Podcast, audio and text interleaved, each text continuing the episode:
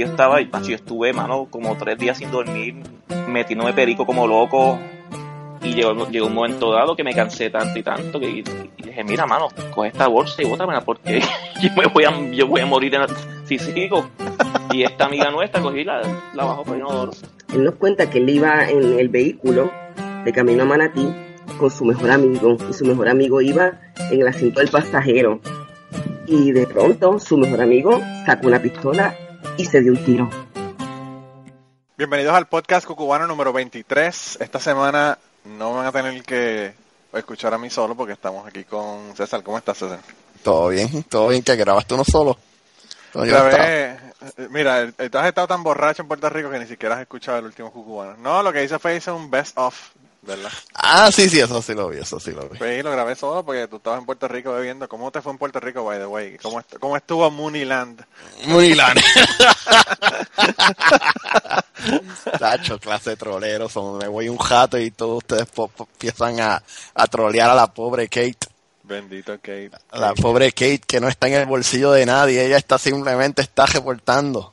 Sí, sí, sí, reportando. Reportando e insultando a los boricuas, nada más. Sí, casi Mira, nada. para que las personas no sepan, que no sepan de qué estamos hablando, eh, eh, cuenta, cuenta qué fue lo que pasó. Ustedes hasta un artículo hicieron en Palñame del asunto. Ah, sí, sí, nada, este... Ay, ¿cómo que se llama ella? La amiga Kate Long. Kate Long. Kate Long, Kate Long es una, que una analista de... de, de Bueno, ella AP se hace llamar analista, pero ella, ella yo creo que ella este, era Reuters, que ella trabajaba, en- ella es reportera, ¿verdad? Sí, de Reuters. Y ella se la pasa pues, quemando a Puerto Rico con todo el revolú de las finanzas. Bien cabrón. Y, y ella siempre acaba eh, su, su análisis concienzudo basado literalmente en artículos de Wikipedia. Sí, racismo. Sí. Eh, eh, racismo. Ese es Este, su, su number one source, el racismo. Sí, ella, ella, ella, ella siempre acaba lo- lo- los tweets con el hashtag de Muniland, pero yo no estoy jodiendo con lo de Wikipedia. ¿Tuviste cuando alguien Ah, sí, sí, que Se la ella- sí, le hizo la, la refutación fue por Wikipedia, cabrón. sabría, sabría, ahora vengo a saber yo, mano, si yo, yo también soy analista de Reuters. de- yo, yo, yo hago chornado porque yo, Yo que no le tengo mucho respeto a los economistas y, y ella Pero- usando Wikipedia. yo no creo que ella es Wikipedia, eh, o sea, yo no creo que ella es una economista, ella es alguien hablando mierda, ya se acabó. Fíjate, a mí, fíjate, lo que pasó fue que yo no, yo no me enteré del asunto, lo que pasó fue que vi mucha gente insultándole y no sabía por qué, entonces cuando fui Exacto, a Mooneyland- exacto, ¿cómo fue que nació eso? Porque yo no, o sea, yo lo cogí en, en la mitad, o sea, yo no sé. Loco, yo estaba trabajando, eso. yo estaba trabajando de noche, a mí de día, perdón, Ajá, y me acuesto bien temprano porque me tengo que levantar a las 3 y 45 de la mañana, ¿verdad? ajá. Y eran como las 9 de la noche o algo, y dije, bueno, me voy a acostar porque mañana tengo que levantar temprano. Ah. Cuando me acuesto, dijo, déjame mirar el Twitter. Big mistake. Vi el. Twitter y vi que todo el mundo insultando y yo no sabía qué era. Y cuando me pongo a ver, a leer los tweets de la señora, bueno, la señora dijo un montón de cosas, pero entre ellas dijo que los boricuas, una de las razones por las que el desarrollo económico de Puerto Rico no se daba era porque el 95% de los boricuas seleccionaban español En la ITM. en las Eh, ATH, sí, en, la, en, la- en el cajero automático. Sí, sí, y sí. que eso, eh, pues eso lo que indicaba era que la persona no sabía inglés. Número uno, yo uso el default, ¿verdad? Yo uso inglés aquí porque es el default, para no Ujú. tener que estar cambiando. Y independientemente, puñeta, en Puerto Rico se habla español y cuántos países del mundo no hablan español y, y la Y- economía no y- está y jodida. ella lo puso como O sea, que era un disuasivo a la, a la, a la inversión, a algo la así. inversión, claro. sí. FFF, algo bien morón. Como si, ella dijo. como si todas la- la- las compañías gringas no estuvieran en un montón de países de Latinoamérica. Eh, porque sí, sí, yo me acuerdo por cuando, cosa o por la cuando- otra, o sea. cuando las compañías americanas se fueron del mercado chino, porque los chinos siempre seleccionan. Sí. Chino. Chino en el, en el ATH. Está cabrón, la- la- de verdad que, y, y así escribió otro montón de cosas, ¿verdad? Bien, bien jodidas de los puertorriqueños. Entonces, pues la gente, tú sabes, que los boricuanos que no come mierda. Y, y, y si, si fuera, qué sé yo, algún boricua de que tiene un programa de radio hablando mal de los boricuas, pues por lo menos se lo acepta mejor. Pero una pendeja gringa, ahí fue que yo creo que la gente los los jodió. Y entonces lo que empezaron fue a empezar a joderla, a insultarla, a ponerle cosas, y la, Y lo le- último le- que hicieron fue le- poner pornografía en el, en el hashtag de Moneyland, que es un hashtag que tiene cuatro años y que todos los economistas leen, porque para seguir, ¿verdad? La, la- qué es lo que está ocurriendo en Puerto Rico. Yo me imagino que cuando los economistas empezaron a abrir ese hashtag, y empezaron a ver bichos negros y, y chochas y, y, bueno, lo último que vi, eh, que todavía, por cierto, esto fue hace, ¿qué? Dos semanas casi. Y lo último que vi yo, yo lo- puse una columna en mi tweet deck, ¿verdad? Para, para ver qué, qué había, porque había unos graciosísimos, ¿verdad? Este, y, y pues dejé la columna en el tweet deck, ¿verdad? Y ayer cuando, cuando abrí mi tweet deck, lo que veo es un tipo viniéndose debajo del agua, una foto.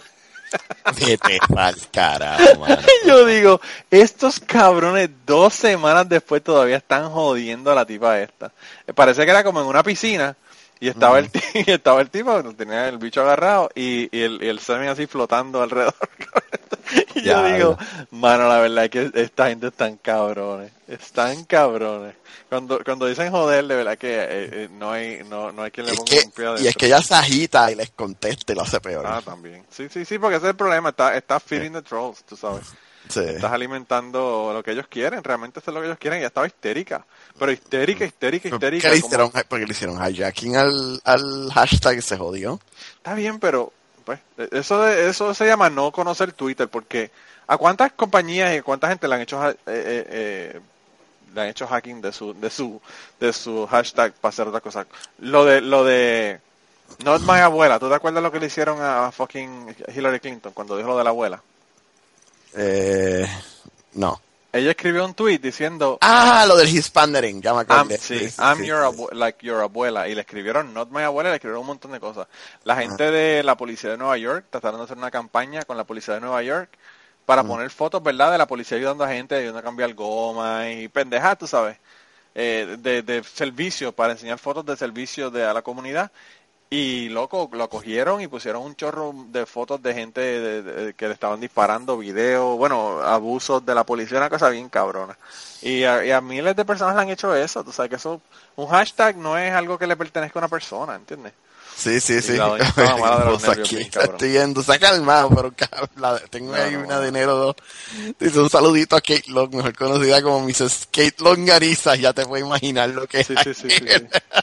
Sí, porque que Longaniza, eso es alguien se lo puso, yo- eh, le- alguien le escribió que, que ella sería mejor aceptada sus opiniones y sus columnas si se cambiara el nombre a un nombre más, más boricua, ¿verdad? Y se pusiera Kate Longaniza. Catalina, Catalina Longaniza fue lo que le pusieron. Eh, pero chacho, está cabrón, de verdad que yo le puse, yo te digo, solamente yo le puse como 50 mensajes. Pues yo estaba en el trabajo comiendo mierda y eso es en la época donde no hay jefe ni hay ni un carajo de nadie, porque estamos en la época de, de- de Año Nuevo, Navidad y eso. Ajá. Y pues imagínate, yo procesaba tres muestras, iba, le escribía un tweet o le daba retweet de dos o tres y volvía. Bueno, bueno, a nivel de que Blanca y Ángel de aterrizar me dijeron, puñeta, ¿qué es eso de inmunidad? No entendemos, que tú estás ahí como histérico con la cosa. y ahí yo le expliqué qué era lo que pasaba. Cuando le- yo le mandé el tweet a, a- a Blanca diciendo que los españoles, que los españoles, que los boricuas no, no, pues su economía está jodida porque no lo ven en inglés, eh, eso- ese fue el que a ella le jodió más. Pero está cabrón. Mira, ¿y cómo está la isla del espanto? Que, que tanta, tantas preguntas que le hemos hecho a todo el mundo, ahora tenemos a, a ti, ¿verdad? Te toca el turno. Pues fíjate, Munilán, ¿cómo te explico? Es que, ok, yo siempre hago trampa, yo, yo no salí de Isabela y de Aguadilla, ni de... Lo más lejos que llegué fue Arecibo. Este, y para el otro lado, lo más lejos que llegué fue Aguadilla. Y, mano, en la playa es jodo, todo es, este, amor y... precio- y, precio- y preciosura y, y, y playa y, y playa y playa. Ah, y, le, y- le voy, y le voy a hacer un, un anuncio no pagado aquí a, a un negocio ahí en al lado de, de la base Jaime. Se llama One Ten Thai. Ese sitio está cabrón. One ten time. One Ten Thai Thai food papá. Diablo. y está fuleteado. Siempre de americanos y, y este Voy a tener que checar, lo que pasa es que yo nunca me voy a esa área. Pe- pero, pero, una vez te hice este chiste, te lo voy a hacer de nuevo, porque esta vez sí que me di cuenta que eh, no sé qué ha pasado, la situación se ha puesto peor. Te hice una vez un cuento una vez de que Isabela ya no se llama Isabela. No, o si me lo citas no me acuerdo. Isabela no se llama ya Isabela. ¿Sabes cómo se llama Isabela ahora? ¿Cómo? Isabella. Ah, sí, porque hay tantos gringos que ya todos. Bien, cabrón. Pero, ¿de gente que se retiran o gente visitando o qué? Bueno, yo, yo creo que hay dos crowds distintos por lo que he notado. Hay un crowd que, bueno, no exactamente. En Ho, yo creo que lo que hay es una combinación de, de chamaquito y de gente que está ahí por, por la base. Tú sabes, Sí. que, que está Homeland Security Sí, sí, sí, sí. y el Coast Guard. Eh, se nota que, pero está el otro crowd que se ha quedado con eso comprando apartamentos allá abajo. Ah, vaya. Y este haciendo la- haciendo gentrification de, de- de la ciudad. y eh, te voy a decir la que más ah, ah, pero a mí me mortificó más, porque eso es en juego, ¿verdad? Este, yo Soy... cabrona que está esa playa, me encanta, mano. esa playa está cabrona. Pero hay otra playa más cabrona que la de Juegos que nadie sabe de ella. Porque es la que, donde yo vivo, donde yo me crié. Ok. Y eso es el pastillo. Eso está atrás de. de lo, ¿Sabes el túnel de Oaxaca? Sí. La playa que está atrás del túnel, esa es. Atrás del túnel tú dices, pa- cruzando el túnel para el otro Tú lado. te metes por el túnel para el otro lado. Sí. Tú vas a acabar y lo sigues hasta que se acabe y vas a acabar en la playa del Pastillo. Que esa es la playa donde yo me crié, que la casa de mis papás se ve un- arriba, desde las parcelas de arriba. Pues deben darle, la, la- deberían haberle llamado la playa del, del eh, Pestillo porque yo tenía un amigo que iba a dar cajeta para esa área.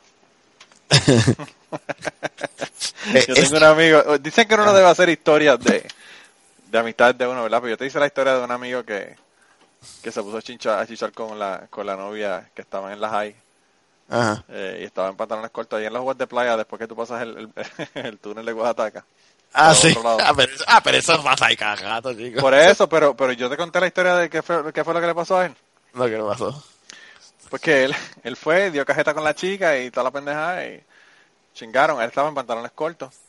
Eh, y entonces él, él regresó, ¿verdad? Y venía de camino y todo. Él veía que todo el mundo lo miraba y lo miraba y lo miraba y decían, puñeta, la gente sabrá que yo había estado chichando o qué carajo fue lo que pasó, ¿verdad? No, no entendía por qué la gente lo miraban raro. Ajá.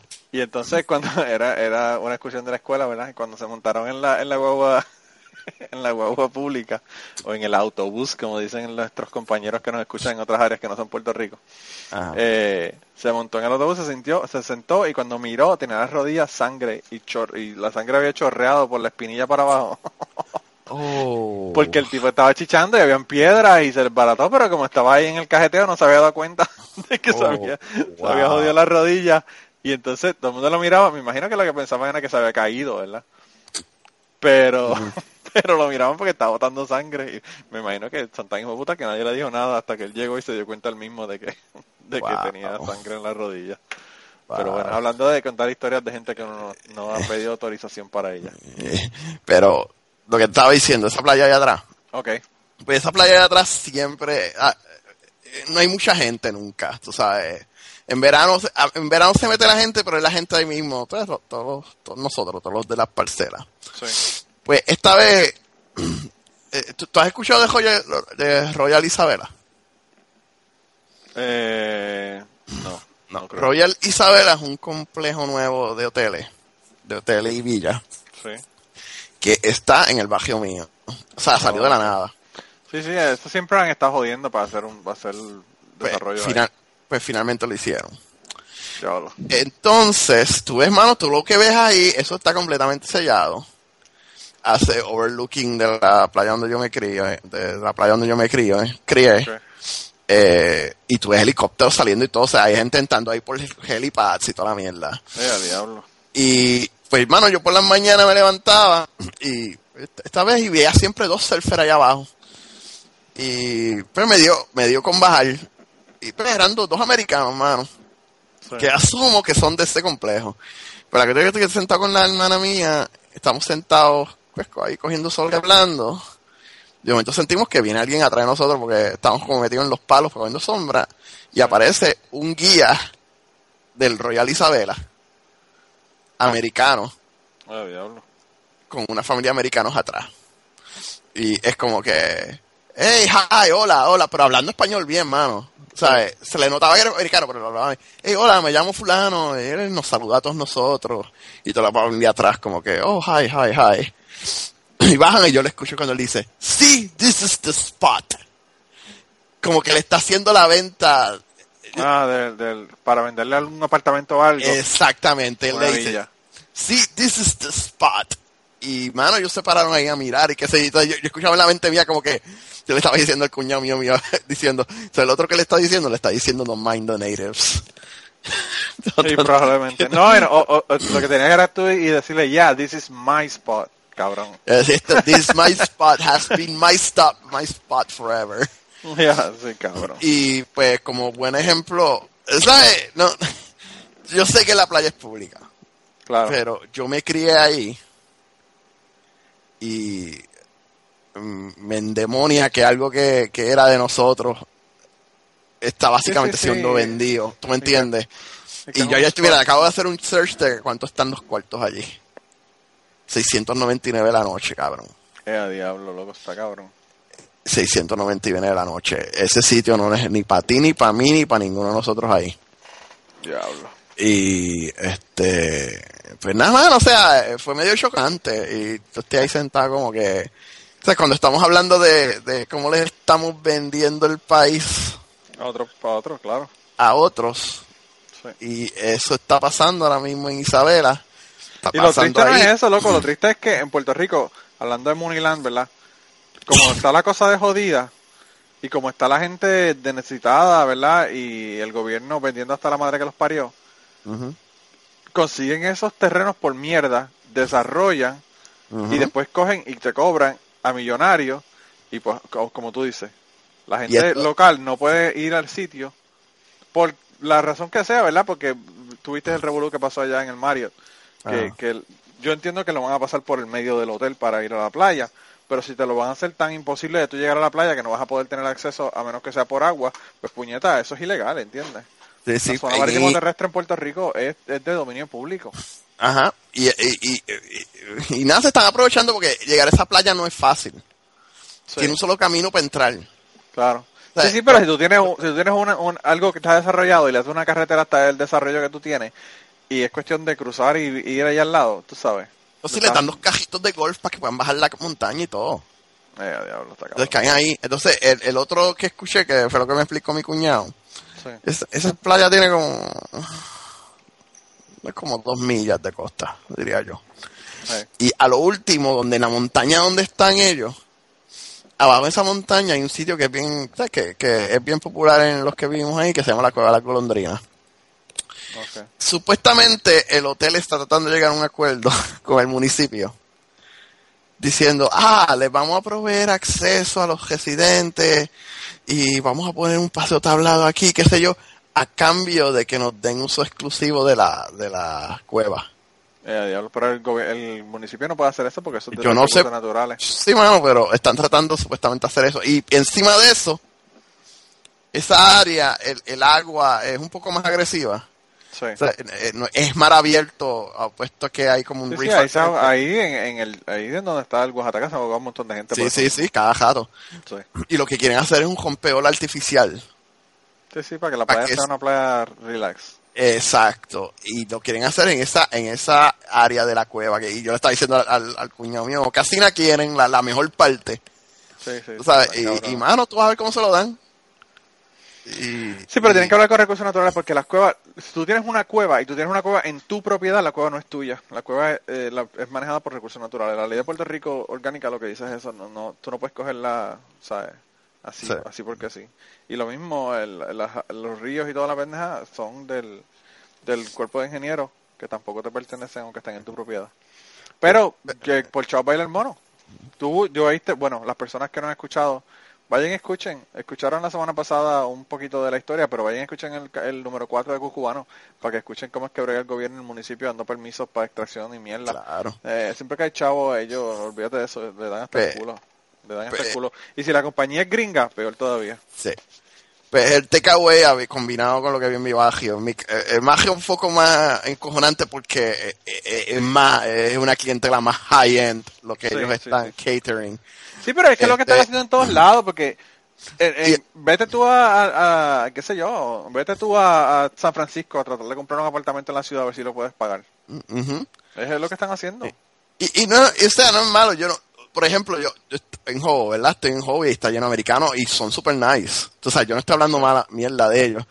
Eh, eh, es que el, el, es como tú ves que este eh, Tejeno Prime, Claro, estos claro. sitios Prime, poco a poco ya no son de, de la gente de Isabela. Y los apartamentos llenos de americanos. Y, o sea, que están haciendo cosas que son, obviamente no son para nosotros, son para otra gente. Sí, sí, sí. Y pues, mano, o sea, y, y- pues es lo que es. Pero me llevé, esa fue la impresión que me llevé. El mal sabor. El mal sabor combinado con las historias de horror de la gente. El viejo mío me dijo hoy que hoy le vinieron, esta semana le vinieron a pagar las planillas hace dos años, lo que le debían. Sí. Todavía no le han dado los chavos el gobierno de esta. Está cabrón. Y, eh, pues, mano, o sea, yo creo que se va a poner peor. Por Eh, cierto, eso fue otra de las cosas que dijo Kate. Se estaba quejando de que el gobierno había pagado lo- los bonos de Navidad a los empleados públicos eh, sin tener dinero y diciendo que van a hacer un default en, en dos meses. Pero lo que no dijo es que, y lo que ella no sabe probablemente es que en Puerto Rico el bono de Navidad es ley. Desde la década de los Sí. 70. Ujú. O sea que, pues. Pero no, Pero- no, no, eh, eh, está cabrón porque, como te digo, son gente que se están aprovechando de la situación que está ocurriendo, ¿verdad? Sí. Y eso combinado con hacer Puerto Rico un tax haven, Sí, sí. que eso es lo otro. No sé si leíste el artículo de los dos hermanos que vive, eh, salió en, creo que fue en Bloomberg o algo así, No, que, que esos tipos se hicieron de chavo siendo loan sharks en, en New York. Qué cojones. Y están viviendo ahí, eh, creo que era en Fajardo o algo así. Y, y mano, ese es exactamente el tipo de clientela que llega. El, el, el, el, el, el- cuñado mío me estaba hablando de que él tiene que ver a- ir a veces a Dorado East. Sí. Y él me dice, mano, tú llegas a esas casas, tú te mueres. Y, Ay, y, cabrón. y no son de aquí, nadie es de ahí, ¿sabes? Eso es americano, americano, americano. Y, y gente con chavos, con casas que valen millones de dólares. ¿Y por qué tú crees que están en Puerto Rico? Porque el gobierno les abre las patas.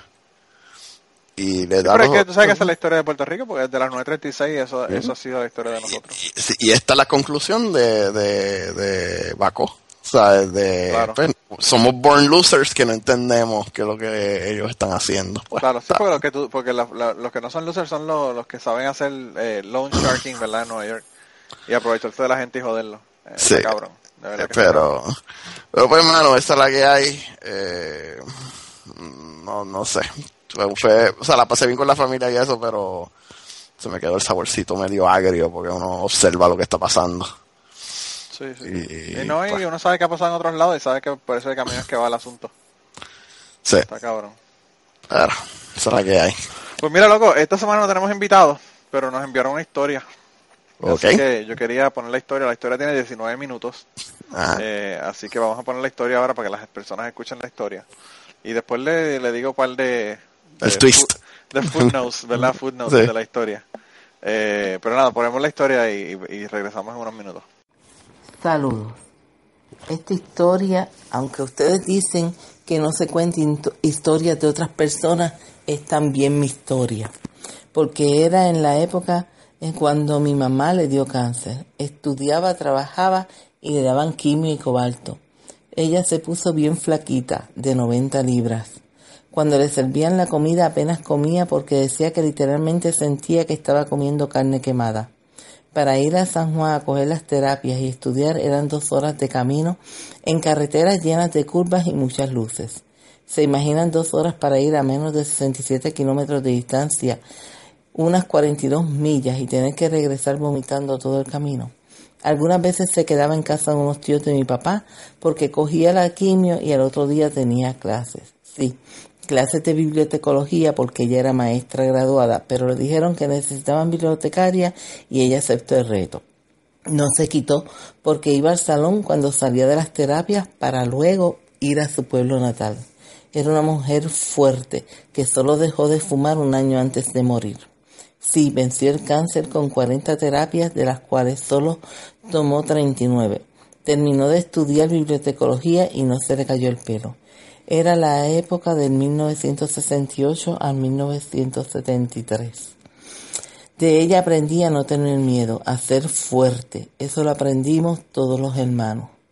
En mi casa, para esa época, mi papá se le ocurrió hacer una puerta por la parte de atrás y unas enormes escaleras para subir al techo.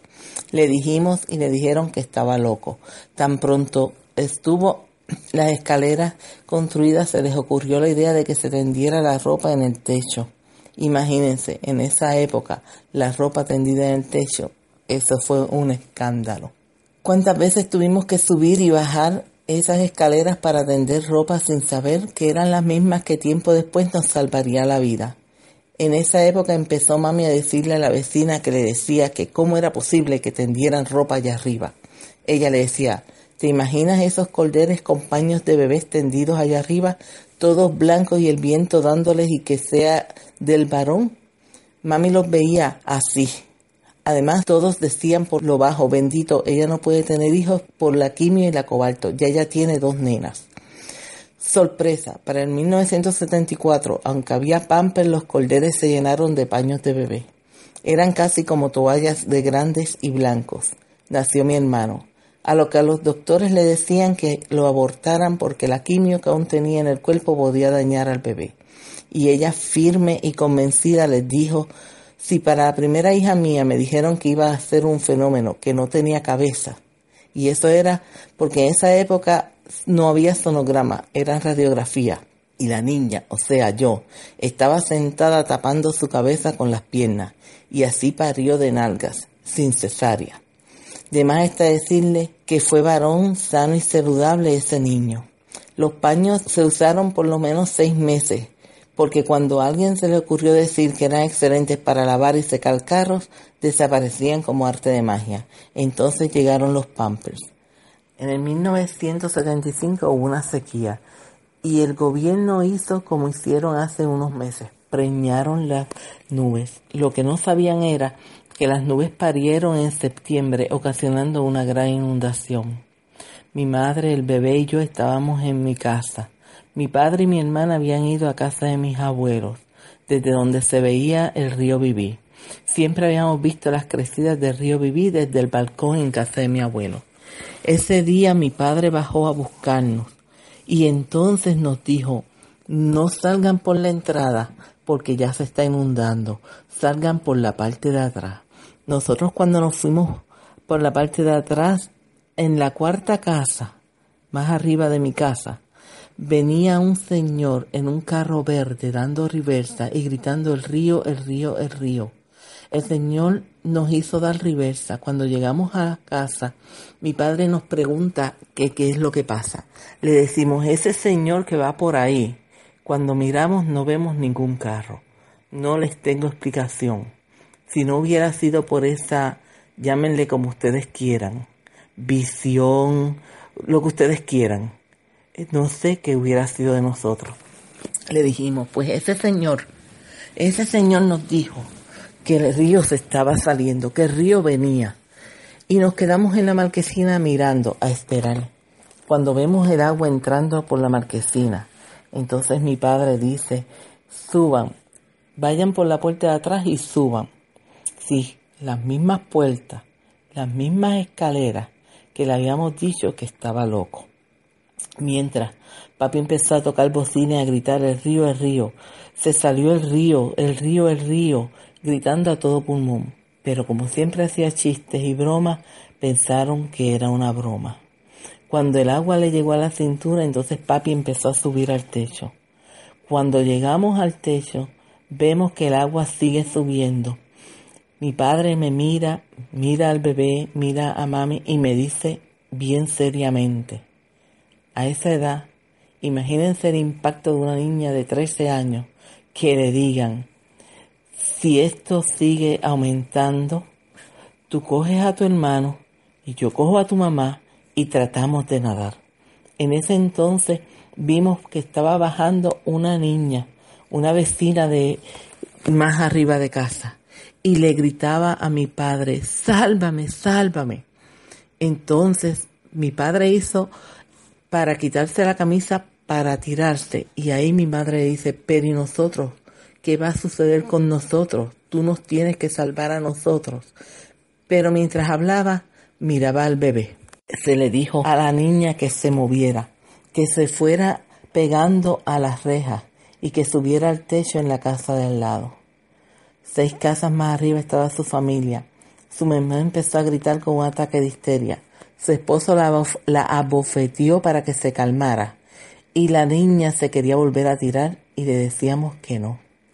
El padrastro le gritó que se quedara quieta, que él la iba a buscar. Y con una tabla cruzaron el padrastro y otro señor más de casa en casa hasta llegar a buscarla y llevarla con su mamá. Vi como en cámara lenta, cuando pusieron la tabla en el techo de mi casa, cruzaron hasta ponerla en la otra casa, buscaron las chicas, que no tendrían ni 15 años, y volvieron a pasar frente a nosotros en absoluto silencio hasta llegar a su casa. Solo veo las miradas que se dieron papi y el padrastro. Nunca se hablaban ni nunca se hablaron. Miradas como diciendo, no hiciste nada por ella. Y papi diciendo, tengo que proteger a los míos. Esas miradas nunca se me van a olvidar. Después de estos acontecimientos, todo volvió a la normalidad. Supimos de personas que el hijo de uno le dijo, papi, sálvame. Y él con sus manos rompió las ventanas y lo arrojó al techo de la otra casa. Después nos decía, con lágrimas en sus ojos, ¿y si se me hubiera caído? ¿Y si se hubiera caído en el agua? ¿Qué hubiera pasado? Pero no pasó nada. No hubo desgracias que lamentar. Entonces, todo siguió con normalidad. El bebé empezó a crecer y me decía Icha. Por un tiempo me cambiaron el nombre a Isha. El niño dormía con mis padres porque era el más pequeño, porque era el milagro. Dormió hasta los cinco años, cuando le dije a mami que era tiempo de que lo pasaran a su cuarto. Me dijo, pero es que no se va a acostumbrar. Y yo le dije, ok, no hay problema. Yo le doy una cámara para que retrate lo que ustedes hacen por la noche para nosotras ver. ¿O te crees que él no los ve? Si yo sé, no le digo nada. Sacaron al nene del cuarto y no hubo problemas. Se pasaba conmigo por las noches y me decía que estaba aburrido. Aburrido a las 3 de la mañana. Y eso era a cada rato. Ahí fue donde yo amé el juego Veo Veo. Y él comenzó a odiarlo. No se iba con mi hermana porque ella le viraba la cara y seguía durmiendo. Yo le dije, ah, pues yo voy a hacer lo mismo. Y me decía, no, tú no. Un día, un día mi hermana me dijo, ¿por qué lo trajiste? Yo le dije, yo no lo, yo no lo llevé. Otro día ella me dice, anoche vi a nuestro hermano entrar y lo vi con alguien y dije, ah, lo trajo el ángel de la guarda. Era extraño porque no se pasaba por miedo, porque llegaba a mi cuarto y le decía, apagaste la luz del baño y él la iba y la apagaba. Siempre estaba alrededor de mí, lo amaba más que a mi vida aunque invadía mi cuarto, estando en casa o no, y leía lo que yo escribía, sin permisos y escondidas. Yo estudiaba en Arecibo, y cada vez que llegaba los viernes le llevaba un regalo, hasta que me dijo un día, ¿y dónde está mi regalo? antes de saludarme. Ahí se le acabaron los regalos. Cuando yo recogía el cuarto y tenía una bolsa llena de basura, él buscaba y siempre me decía, ¿puedo coger esto para mí? O sea, que no sé para qué lo echaba en una, en una bolsa de basura, debía decirle, de todo esto, coge lo que tú quieras. Un día eran como las 7 de la mañana. Mi mamá abre mi puerta, lo cual me estuvo raro, porque ella nunca despertaba tan temprano los fines de semana, y tampoco nos despertaba a nosotros. Y de costada del marco me dice, si yo me muero, ¿qué pasa con tu hermano? Yo le dije, ay mami, déjate de cosas. Ella volvió de nuevo y me dijo, en serio, yo de 19 años me le quedé mirando y le pregunto, ¿te volvió el cáncer? Me dice que no. Respiré. Entonces, ella insiste y me vuelve a preguntar.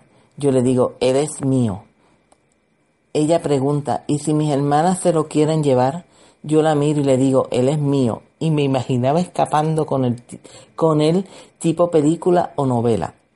no se me ocurrió que si algo así sucedía, primero tenían que matar a mi abuelo paterno y a mis tías paternas y a mi padre para poderse llevar al niño. Entonces le dije, ¿por qué lo dices? Y ella me dice, es que anoche me iba a morir.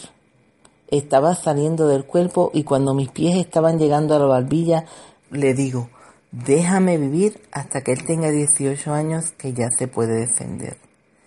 Pero si quieres, mañana, después que yo sepa qué van a hacer con él y qué va a suceder, porque no mencionó a nosotras dos, solo mencionó al bebé.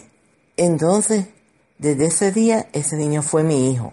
Tanto es así que le dije a mi esposo, ¿de verdad quiere que nos casemos? ¿Estás seguro? ¿Tú estás seguro que quiere que nos casemos? Pues sabes, te tengo que decir lo siguiente. Sabes que mi familia es de la isla si me llaman a las 12 de medianoche que pasó algo allá, sabrás que contigo sin ti estoy allá a las 12 y cuarto de la mañana.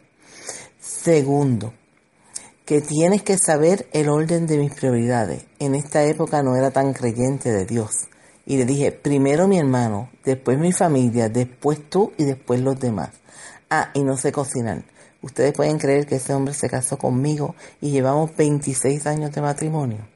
En esa época pasaron muchas cosas buenas, muchas cosas difíciles. Pero entonces mi madre se cansaba mucho. Su oncólogo le decía que era la edad. Ella fue un naturópata en el 1991, que le dijo que fuera un cardiólogo, que ella estaba muy enferma del corazón y que después volviera donde él. Mami fue al cardiólogo y tardaba mucho. Fui a la oficina y pregunté por ella a la secretaria y me pasó a la oficina del doctor. El doctor cuando me ve me dice, siéntate negrita que contigo quería hablar, tu mamá va para intensivo. Yo casi me caigo. Yo me tiré en la silla. Miraba a mi mamá y miraba al doctor porque veía a mami bien. Él continuaba diciendo, y yo parecía un wiper, mirando a mami y mirando al doctor. Es que tu mamá tiene la presión 200 sobre 100 y la vamos a estabilizar. Yo le dije, pero no puede dar unas pastillas y que se quede descansando en casa. Me dijo, no, es una bomba de tiempo, ella tiene que ir a intensivo. De la oficina del doctor a la sala de emergencia era cerca y ella insistió, yo estoy bien, yo voy caminando. Llegamos a sala de emergencia.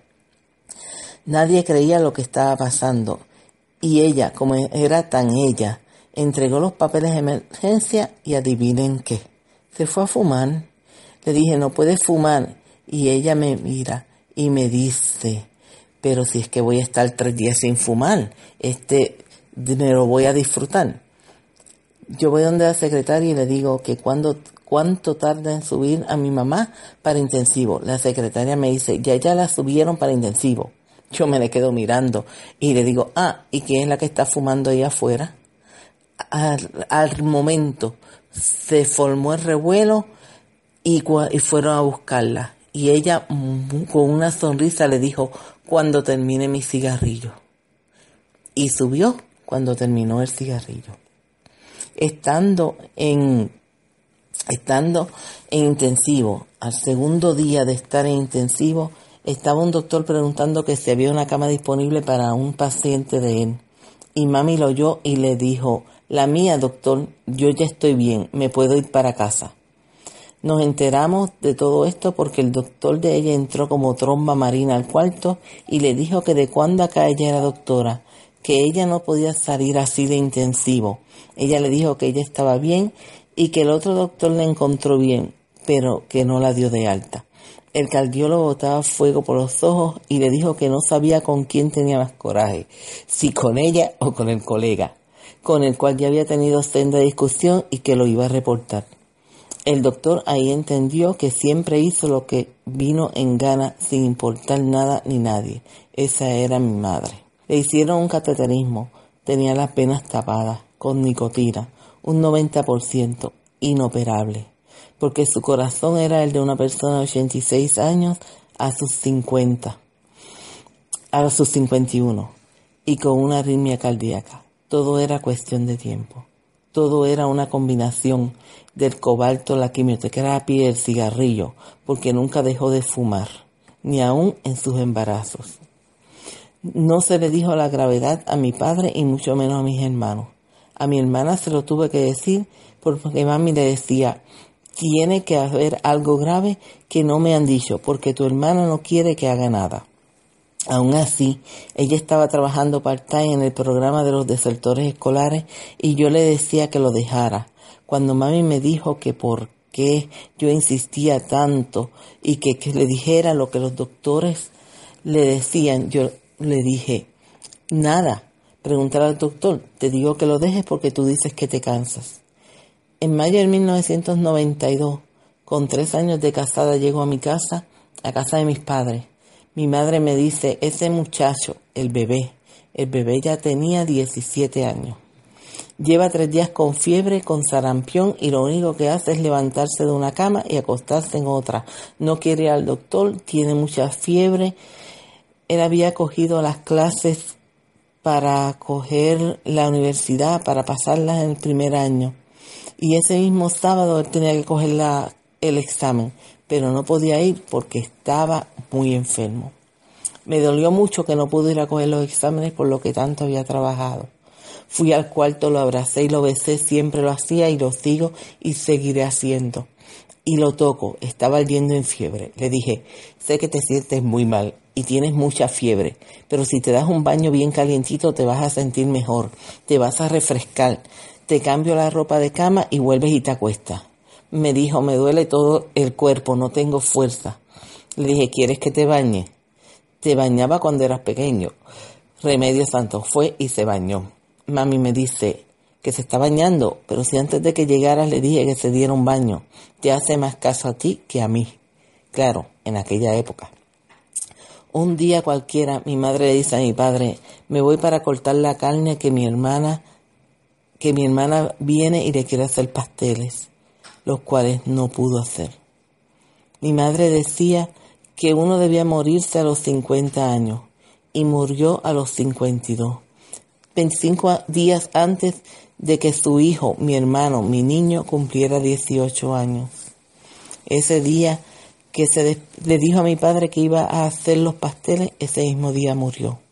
Mi hermana ahora es mayor, tiene sus hijos, peleamos, no pensamos igual, tiene creencias muy diferentes a mí, pero lo amo con toda mi vida, con todas mis fuerzas, y a veces lo veo como ese niño que llegaba de madrugada a mi cuarto aburrido y que no tenía más remedio que jugar veo veo y que por eso odia ese juego, porque me quedaba dormida y él tenía que despertar para seguir jugando.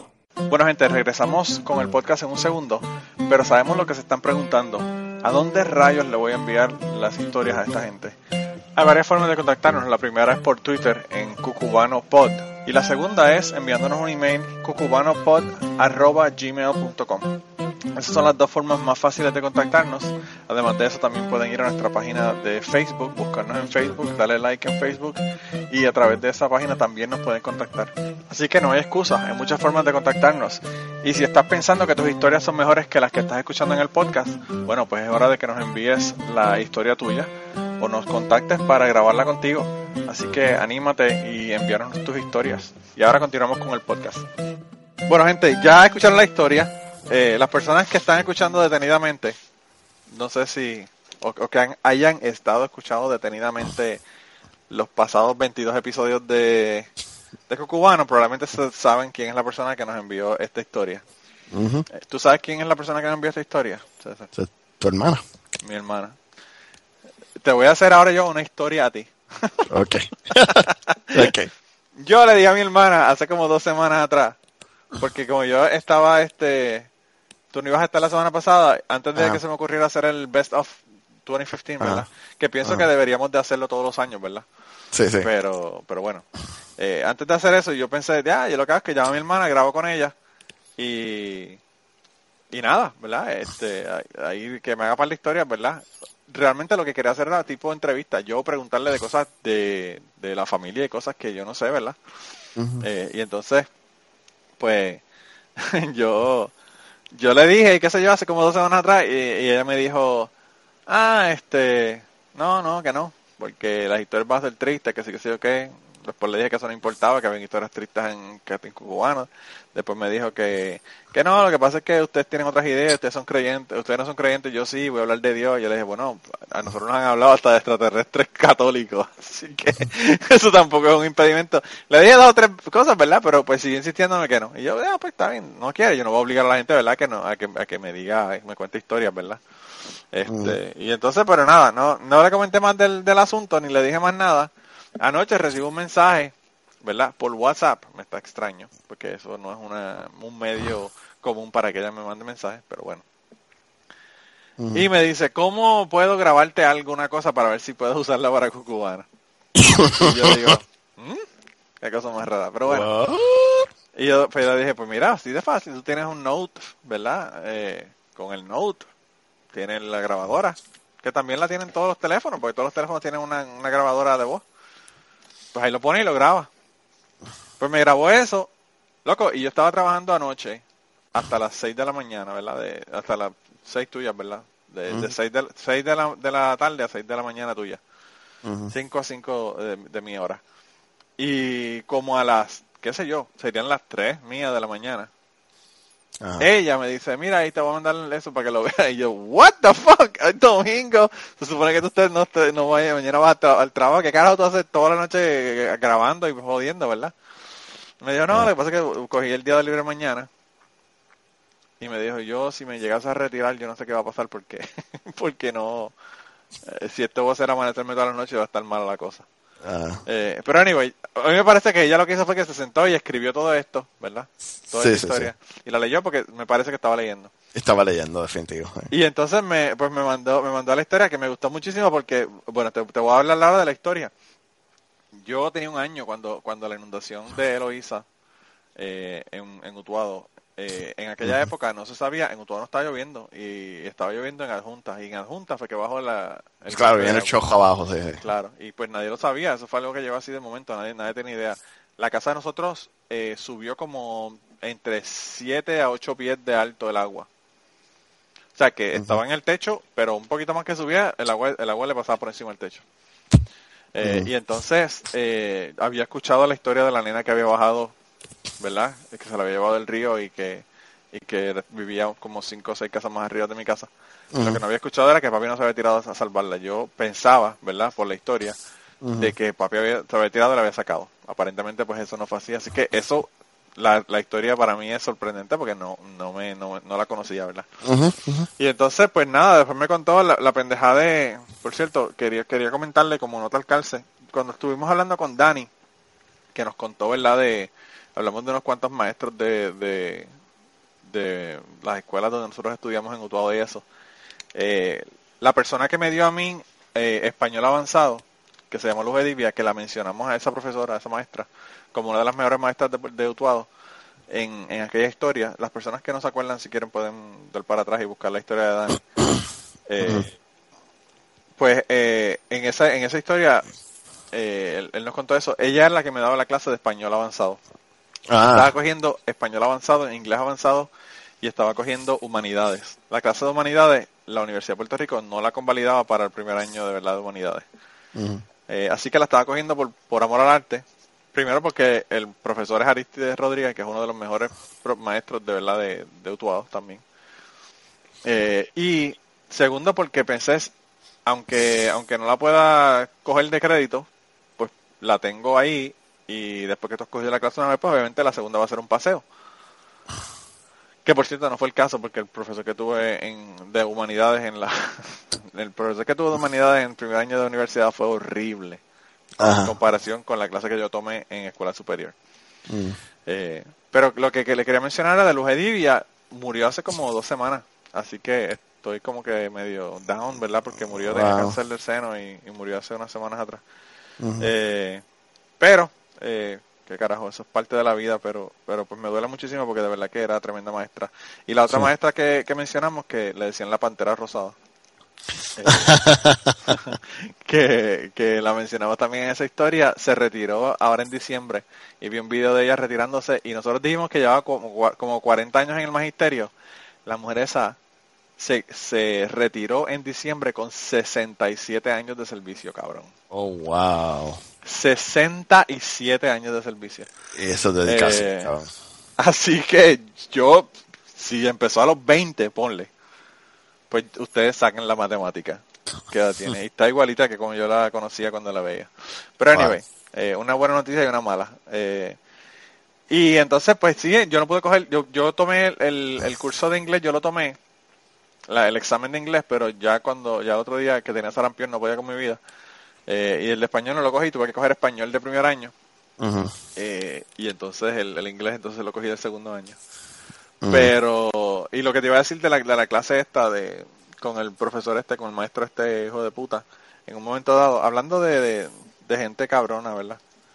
Eh, el tipo, yo me enteré que era su último año dando clases de humanidades eh, y se iba a retirar. Y habían dos muchachas que eran judías en la clase. Y yo no sé por qué carajo él le interesaba el asunto, ¿verdad? Y le preguntó a la gente que qué eran. Eh, en aquel momento yo le dije que era católica porque aunque yo no iba a la iglesia, tú sabes que los católicos van a la iglesia, aunque no vayan a la iglesia, se dicen que son católicos. Y él, y él era católico, él había sido seminarista para ser sacerdote y no había podido hacerse sacerdote. Así que parece que estaba medio frustrado con su vida. Claro. Pero cuando llegó a esas dos chicas que estaban allí, eh, la- y las chicas le dijeron que eran judías, el tipo las insultó y le dijo que estaba cabrón, que la, la única verdadera religión era el cristianismo y el catolicismo era lo que realmente era. Le dijo, bueno, le dijo hasta culo a las muchachas. Diablo, al que punto- le. Al punto de que las dos chamacas se levantaron y se fueron de la clase y no volvieron. Pues, pues claro. Wow. Pero, mano, y entonces ahí fue que yo, con e- en esa fue que yo arranqué la fucking clase de humanidades. Luego de tener, bueno, para decirte más, en la clase que yo tomé en la escuela superior, Ajá. nosotros nos leímos Antígona, ¿verdad? Que era parte de las lecturas requeridas de humanidades. Y nos leímos La Pasión según Antígona Pérez, las dos, que es otro libro basado, ¿verdad? En, en Antígona. Y el, el maestro, una de las cosas que hizo fue, dividió el grupo en, pan- en dos paneles. Uno estaba a favor de Antígona y uno a favor de su padre, que era, ¿verdad? ¿El padre o era el tío? No me acuerdo, anyway, el rey. Eh, y, y entonces teníamos que poner puntos a favor de los puntos de uno o del otro. Eh, y por cierto, yo que era el de Antígona y no me tocó y me encabroné, ¿verdad? Porque yo no tenía puntos a fa- en contra. Pero, pero, pero hasta, hasta ese nivel cool de verdad de dar clases tenía este maestro y después me toca con este cabrón que, que de verdad que encima de ser un terrible maestro era un terrible ser humano.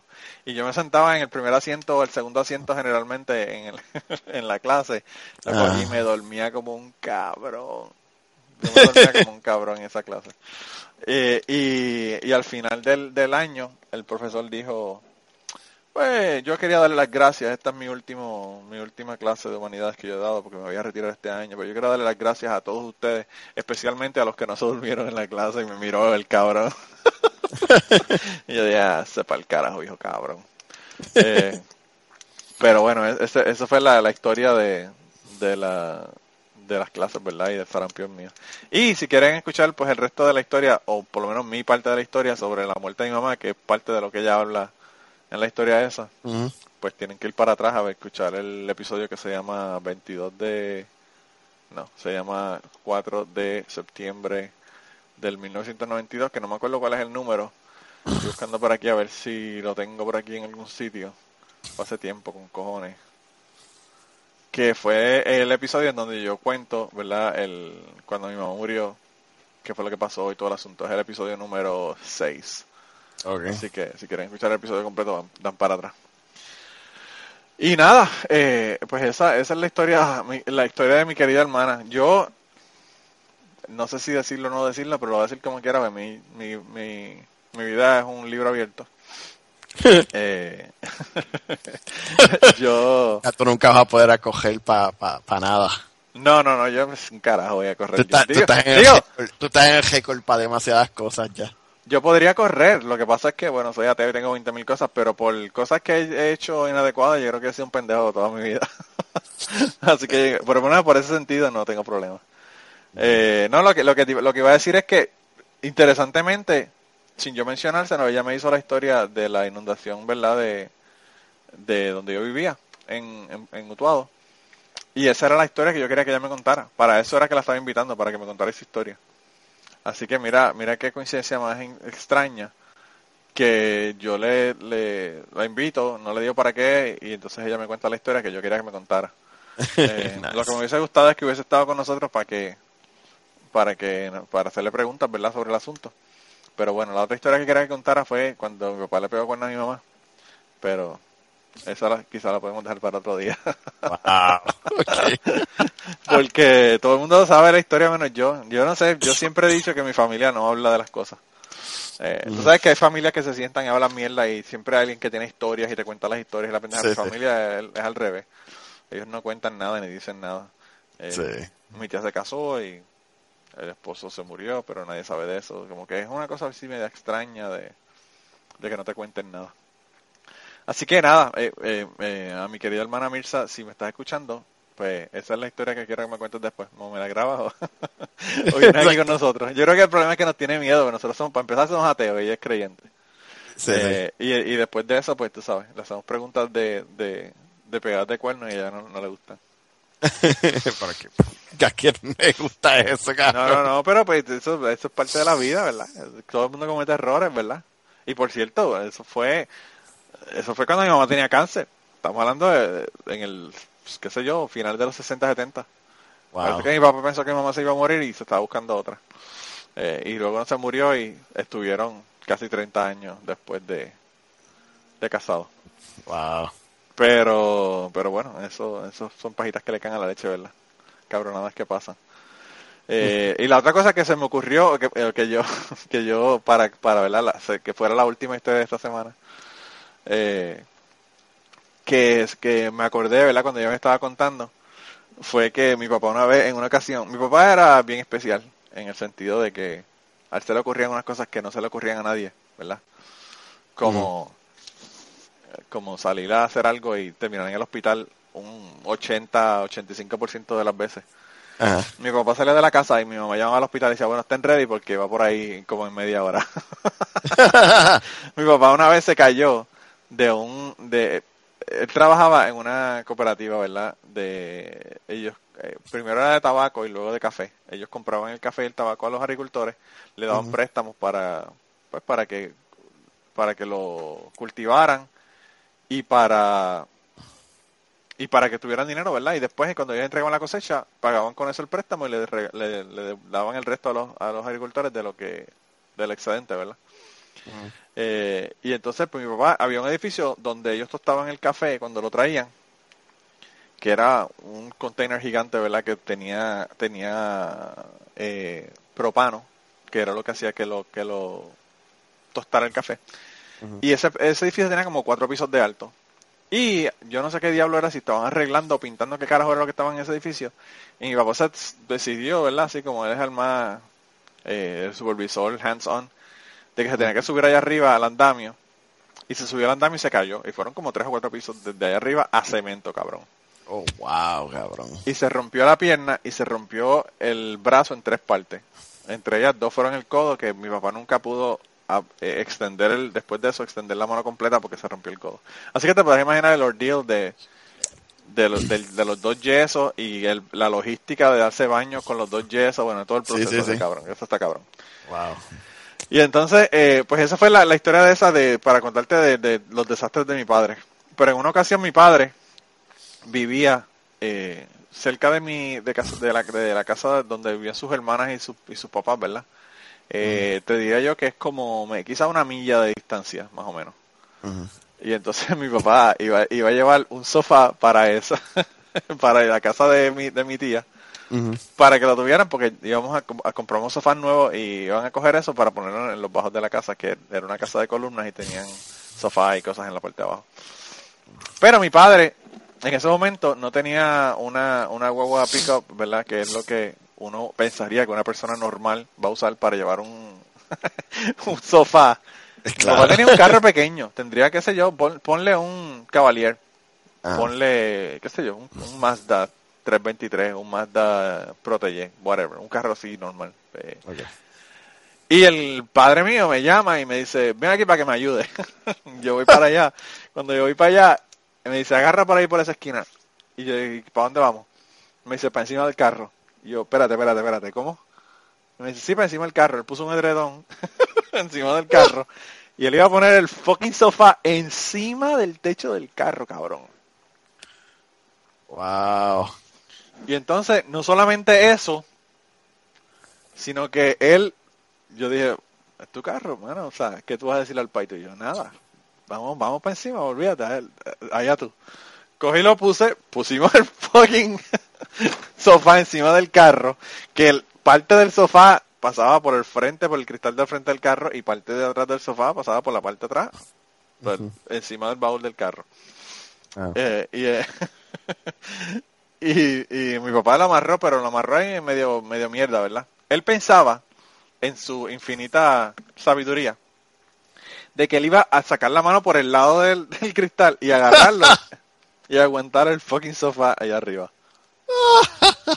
Entonces, pues, él se iba a ir, ¿verdad? Relax. Yo lo veo que se va. Bye bye, nos vemos, ha sido un placer, que la pases bien. Por cierto, estos son subiendo y bajando cuestas, son dos millas, son una milla, pero es subiendo y bajando cuestas, un crical cabrón. Yo no sé cómo diablo él pensaba que él iba a hacer esto, pero bueno. El caso fue que no había ni salido de debajo de la casa, porque la casa era una casa de columnas y debajo estaban los garajes donde tú ponías los carros.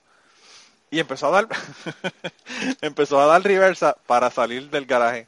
Cuando da reversa, empieza a moverse hacia el frente, ¿verdad? El sofá, porque la inercia, una persona que ha estudiado algo de física sabe que el sofá se va a querer quedar en el mismo sitio. Y se está deslizando porque tiene un edredón, ¿verdad? Que, que, que, que, que se desliza. Eh, y entonces, cuando él se da cuenta que el, que el sofá se está yendo para frente y que no lo, no lo puede aguantar por, con la mano, porque ¿quién carajo puede aguantar un sofá con la mano, ¿verdad? Eh, saliendo por, por el cristal del carro Claro. este por, la- por la ventanilla ¿verdad? De, de la, de la puerta eh, mete el freno mete el freno tan tan violentamente y tan bruscamente que el Ah. sofá hace como tipo tipo columpio se levanta se levanta de la parte de la parte del frente se hunde la parte de atrás verdad y con las patas del sofá le, da- le da al cristal de atrás de mi carro y esbarató el cristal completo del carro cabrón. wow. Y la brillante idea, a mi papá le costó como 300, 400 pesos, yo no sé cuánto le costó, pero algo tiene que haber ido por ahí en aquella Eso- época lo que costaba un cristal de Eso, un carro. eso parece como una película de National Lampoon o algo Loco, así. pues esa es la vida, esa es mi vida. Y así tengo miles de historias, lo que pasa es que no voy a contarlas todas hoy, ¿verdad? Sí, sí. Eh, ya estamos llegando al final del podcast, pero pues ese era, ese era mi papá, mi, mi papá que era genial, ¿verdad? Eh, eh, está cabrón, está brutal.